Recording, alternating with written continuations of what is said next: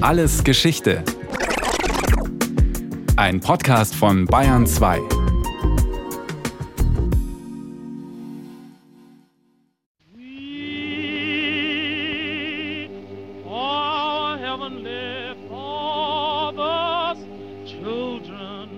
Da kommt der große Messias. Ich ihn sofort erkennen. Er schon in meinem Herzen lebt lange Jahre, und nun, er ist gekommen, um zu befreien seine Kinder aus der Knechtschaft. Er fiel vor dem Präsidenten auf die Knie und küsste ihm die Füße. Die anderen folgten seinem Beispiel, und in einer Minute war Mr. Lincoln von diesen Leuten umringt, die sein Bild, das sie von Fotografien kannten, in ihrem Herzen getragen hatten und seit Jahren nach ihm ausschauten als ihrem Retter, der sie aus ihrer Gefangenschaft befreien würde.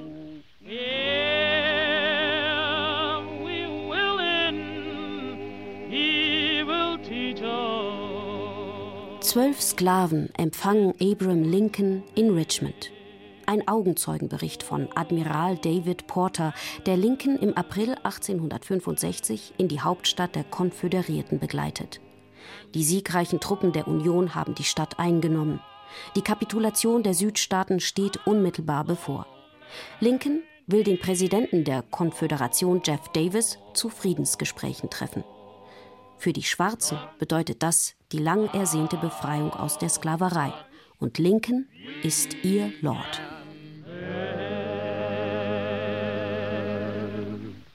Zu Bürgerkriegszeiten benutzen die Amerikaner gern eine biblische Sprache. Für die religiös motivierten Sozialreformer aus dem Norden, vor allem die radikalen Abolitionisten, ist Sklaverei schlicht eine Sünde. Während die Plantagenbesitzer der Südstaaten sie als Institution göttlichen Rechts verteidigen. Auf jeden Fall aber ist die Sklaverei eine besondere Institution, wie man sie im Süden euphemistisch umschreibt, die es gilt, um jeden Preis zu verteidigen. Lincoln selbst, nicht nur Staatsmann, sondern auch Jurist, sieht die Dinge sehr viel nüchterner. In dem gegenwärtigen Bürgerkrieg sind die Ziele Gottes mit höchster Wahrscheinlichkeit ganz andere als die der streitenden Parteien. Die Sklaverei behandelt der Präsident und rechtmäßige Vertreter der Union nicht als Glaubensfrage, sondern als Frage der politischen Vernunft. Abraham Lincoln hat zunächst also keineswegs vor, die Sklaverei abzuschaffen. Er lehnt lediglich ihre Ausdehnung auf Staaten ab, die neu in die Union aufgenommen werden. Um ein kompliziertes Gleichgewicht zu bewahren, handelt der Norden immer wieder neue Kompromisse mit dem Süden aus. Alle haben das Ziel, für ausgewogene Stimmverhältnisse zwischen Sklavenhalter und freien Staaten im Kongress zu sorgen. Doch der Süden betrachtet den Republikaner Lincoln als Radikalen, als Bedrohung seiner gesellschaftlichen Ordnung. Der Historiker Michael Hochgeschwender von der Universität München das führte dazu, dass der besonders radikale Staat South Carolina, wo auch die Sklavenpopulation am größten war, im Dezember 1860 aus der Union austrat und der tiefe Süden, Alabama, Mississippi und andere folgten dann und nach Kriegsausbruch auch der obere Süden mit Virginia und North Carolina. 6. November 1860 Wahl des Republikaners Abraham Lincoln zum Präsidenten der USA. 20. Dezember South Carolina tritt aus der Union aus. Januar 1861. Texas, Mississippi, Florida, Alabama, Georgia und Louisiana verlassen die Union. 4. Februar. Proklamation der Konföderierten Staaten von Amerika mit Jefferson Davis als Gegenpräsident. 20. Februar. Der Senat des Nordens erhöht die Zölle und schädigt damit den Süden, der vom Export der Baumwolle lebt. 12. April. Truppen der Konföderation beschießen Fort Sumter. Sieg der Konföderierten. Beginn des amerikanischen Bürgerkriegs.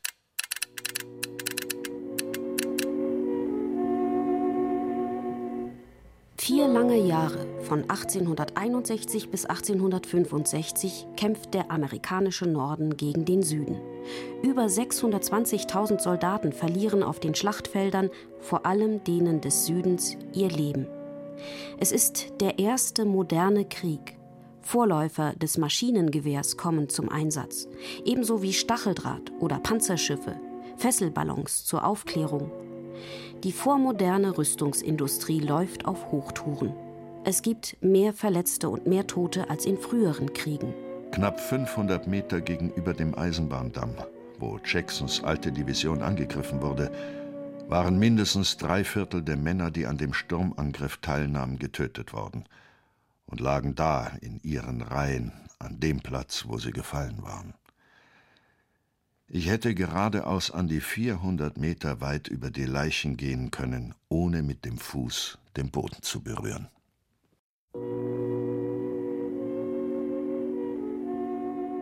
So ein Artillerist der Konföderierten 1862 nach einem Gefecht. Der Norden ist dem Süden materiell überlegen. Er hat mehr Fabriken, das bessere Eisenbahnnetz, die ausgefeiltere Waffentechnologie und mehr Menschen. Im Süden hingegen, der gerne mit seiner aristokratischen Lebenshaltung und seinem Ehrgefühl kokettiert, gibt es erfahrene Kämpfer und bessere Militärs. Doch sowohl im Norden als auch im Süden wissen keineswegs alle Soldaten, wofür sie überhaupt kämpfen, meint Michael Hochgeschwender vom Münchner Amerika-Institut. Wenn man zum Beispiel evangelikale Protestanten aus dem Norden nimmt, die kämpften, um die USA mit dem Blut der Sünder zu heiligen, um die Wiederkunft Christi vorzubereiten. Dann gab es Leute, die kämpften, um die Sklaverei abzuschaffen, weil sie Philanthropen waren oder aus ökonomischen Gründen, weil sie sich der Konkurrenz der Sklaverei nicht gewachsen sahen. Wieder andere kämpften für den Erhalt der Union in erster Linie und für die alte Verfassungsordnung. Heute hatte ich ein Gespräch mit den Repräsentanten der Südstaaten, das über eine Stunde dauerte. Wenn die Ansichten dieser hochrangigen Männer, die aus unterschiedlichen Teilen des Südens kommen, tatsächlich die Meinung ihrer Landsleute spiegeln, bestärkt mich das in meinem Eindruck, dass die Einheit der Union nicht wiederherzustellen ist. So der Eindruck des englischen Journalisten William Russell. Er berichtet für die Londoner Times aus den Südstaaten über den amerikanischen Bürgerkrieg. Einer der ersten Kriegsreporter überhaupt. April 1861. Arkansas, North Carolina, Tennessee und Virginia schließen sich der Konföderation an. 21. Juli. Schlacht von Bull Run. Beide Seiten unterschätzen den Krieg zunächst. Schlecht ausgerüstet mit einem bunt zusammengewürfelten Haufen an Freiwilligen glauben Militärs und Politiker im Süden wie im Norden, die Auseinandersetzung sei in wenigen Monaten erledigt. Der Norden beruft Freiwillige gar nur für 90 Tage ein und zieht sie nach Ablauf der Frist ab, selbst wenn der Feind vor der Tür steht. Die erste Schlacht, die Schlacht von Bull Run, unweit von Washington, gerät zum Spektakel. Schaulustige reisen zum Picknick an. Geschäftstüchtige bieten Pferde zu überteuerten Preisen an. William Russell schreibt: Wenn Sie die Schlacht sehen wollen, sind 1000 Dollar nicht zu viel. Ich vermute, manche Jungs haben mehr Geld bezahlt, um Jenny Lind an ihrem ersten Abend erleben zu können. Und dieser Kampf wird gewiss nicht wiederholt. Das versichere ich Ihnen. Für die Union wird die Schlacht ein Debakel. In kopfloser Flucht rennen ihre Soldaten vor dem Feind davon. Umkehren, umkehren, wir sind geschlagen. Plötzlich tauchte neben mir ein Mann in Offiziersuniform auf, dessen Degenscheide leer am Gürtel schlenkerte. Was ist los? Was hat das alles zu bedeuten? fragte ich ihn. Nun ja, es bedeutet, dass wir furchtbar eins aufs Haupt bekommen haben. Schon die verschiedenen Namen für den Krieg zeigen, wie unterschiedlich er interpretiert wird. Handelt es sich um einen War between the States, einen Krieg zwischen den Staaten, die das Recht haben, aus der Union wieder auszutreten, der sie 1787 freiwillig beigetreten sind? Oder um einen Sezessionskrieg, bei dem aufständische Rebellen aus dem Süden die Einheit der Nation mutwillig aufs Spiel setzen? Ist es ein Bürgerkrieg, der sich quer durch die Staaten, ja sogar durch die Familien zieht, ein Kampf unterschiedlicher Mentalitäten, Lebensstile und Werte? Oder gar ein Kampf der Moderne, verkörpert durch den Norden, gegen die Vormoderne, verkörpert durch den agrarisch geprägten Süden? Man kann unterscheiden auf der einen Seite das Verfassungsproblem, Gibt es ein Primat des Einzelstaates vor der Union oder gibt es ein Primat der Union vor dem Einzelstaat? Dieses Problem lässt sich von der Verfassung her nicht lösen. Das musste gewissermaßen auch gewaltsam ausgekämpft werden. Daneben hat es ausgeprägte kulturelle Unterschiede und ökonomische Unterschiede zwischen den verschiedenen Sektionen der Union gegeben. Das heißt im Norden eine Gesellschaft, die in der Frühindustrialisierung begriffen war, in der die Massendemokratie Fuß gefasst hatte, eine sehr pluralistische Gesellschaft. Im Süden sehr viel stärker agrarisch geprägt mit den entsprechenden kulturellen Gewohnheiten. Es war 5 Uhr, als wir schließlich unser Ziel White House Plantation erreichten. Ein alter livrierter Neger trug mein spärliches Gepäck, kümmerte sich darum, dass es mir an nichts fehlte, und erwies sich überhaupt als der perfekte Butler. Einige Gäste sprachen von den Duellen und den Männern, die sich als Pistolenschützen einen Namen gemacht haben. Das Gespräch klang fast so, wie vor 60 Jahren ein Gespräch unter irischen Adeligen geklungen hätte, die bei einem Glas Wein zusammensitzen. Es war sehr angenehm.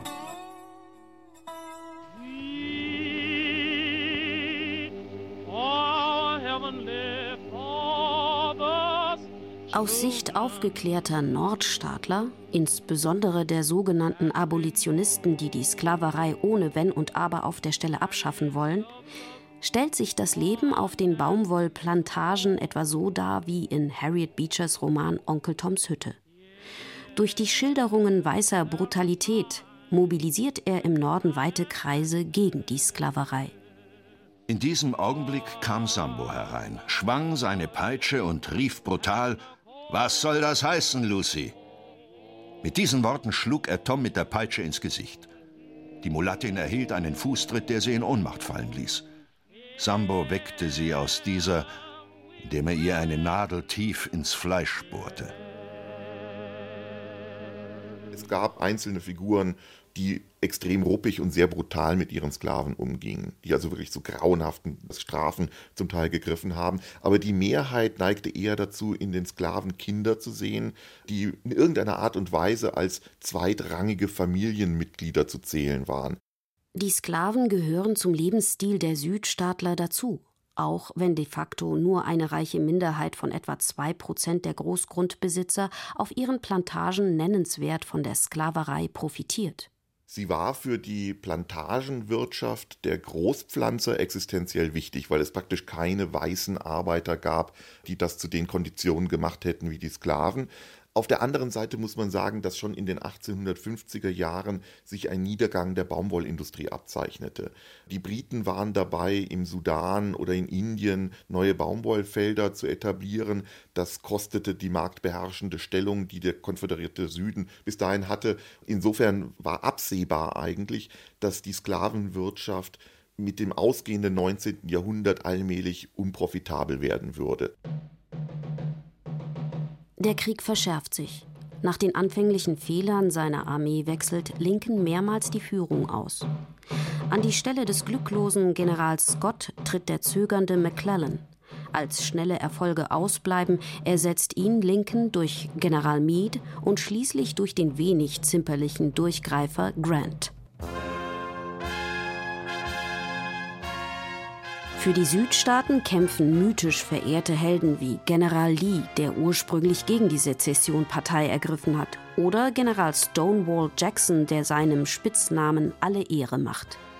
Trotzdem gewinnt der Norden an Boden, vor allem als die Militärs daran gehen, den berüchtigten Anaconda-Plan umzusetzen.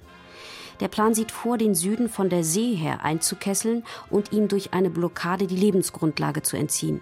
Parallel dazu wollen die Militärs vom Land her einmarschieren und den Süden zweiteilen. März 1862.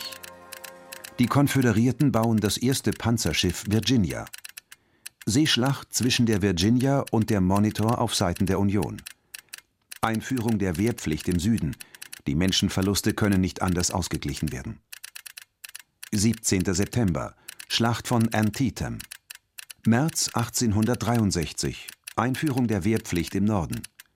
17. Mai Schlacht von Vicksburg. 1. bis 3. Juli Schlacht von Gettysburg. Die Konföderation verliert 20.500 Mann, knapp 18.000 Verletzte und 2.700 Tote. Die Union 23.000 Soldaten, knapp 20.000 Verletzte, gut 3.000 Tote. Mit fast 45.000 Opfern ist die Schlacht von Gettysburg ein Gemetzel unglaublichen Ausmaßes.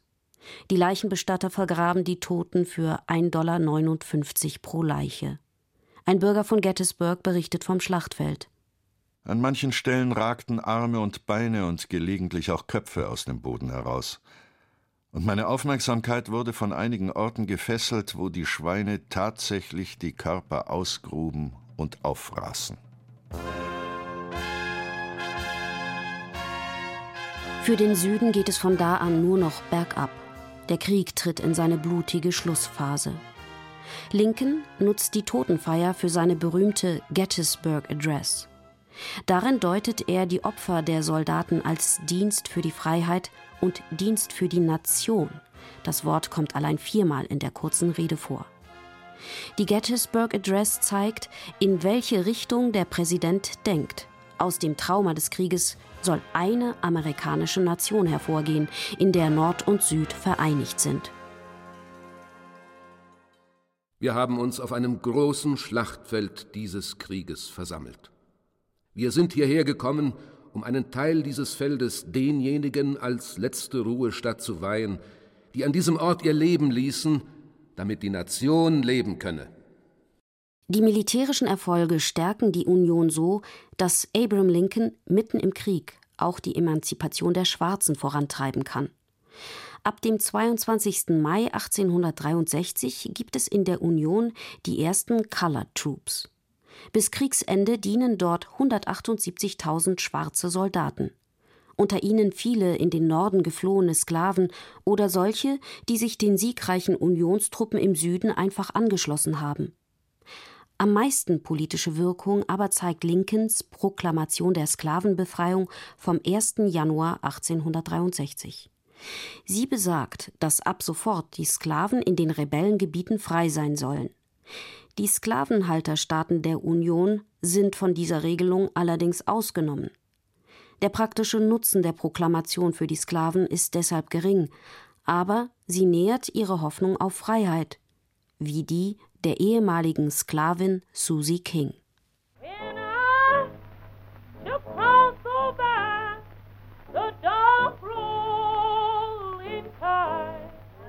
Die Weißen sagten ihren Farbigen, dass sie nicht zu den Yankees gehen sollten, denn die würden sie vor ihre Wagen spannen und sie die Wagen anstelle von Pferden ziehen lassen.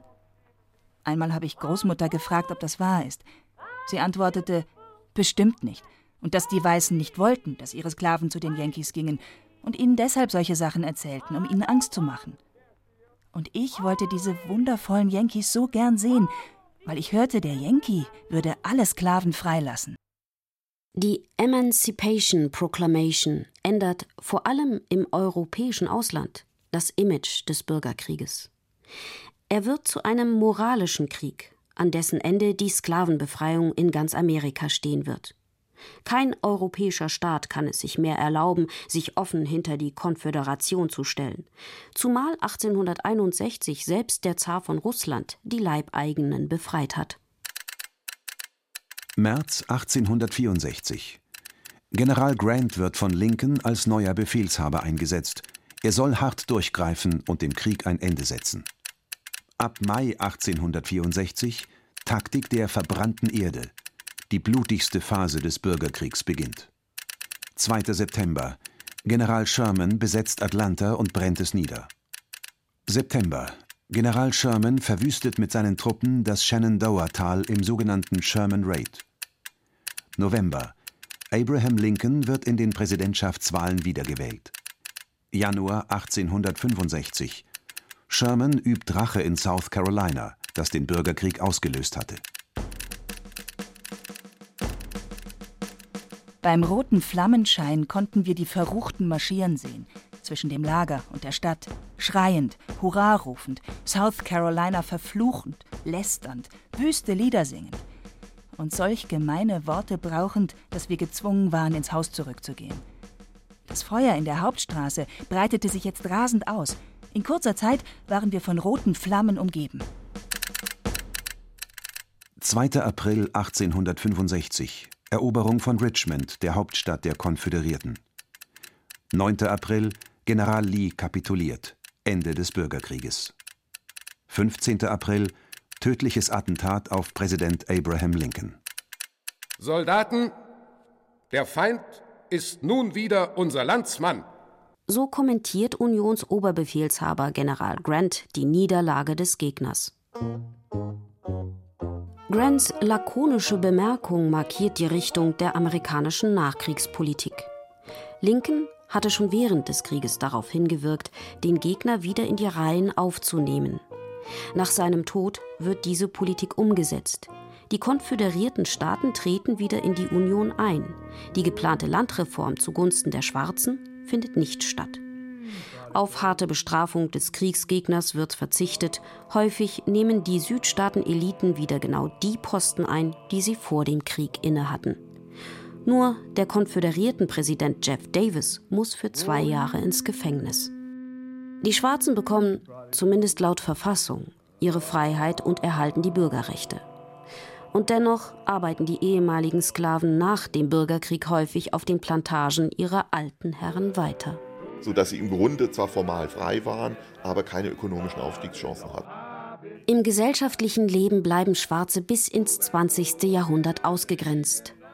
Um an dieser Realität etwas zu ändern, bedarf es der Bürgerrechtsbewegung eines Martin Luther King und vielleicht sogar der Präsidentschaft des ersten schwarzen Präsidenten Barack Obama im 21. Jahrhundert.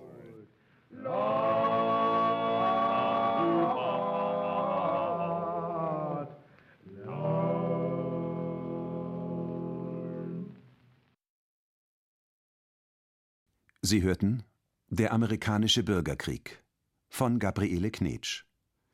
Es sprachen Anne-Isabel Zils, Hemmer Michel, Alexander Duda, Heinz Peter und Peter Veit. Technik Andreas Lucke. Regie die Autorin. Wenn Sie keine Folge mehr verpassen wollen, abonnieren Sie Alles Geschichte History von Radio Wissen unter bayern2.de slash podcast.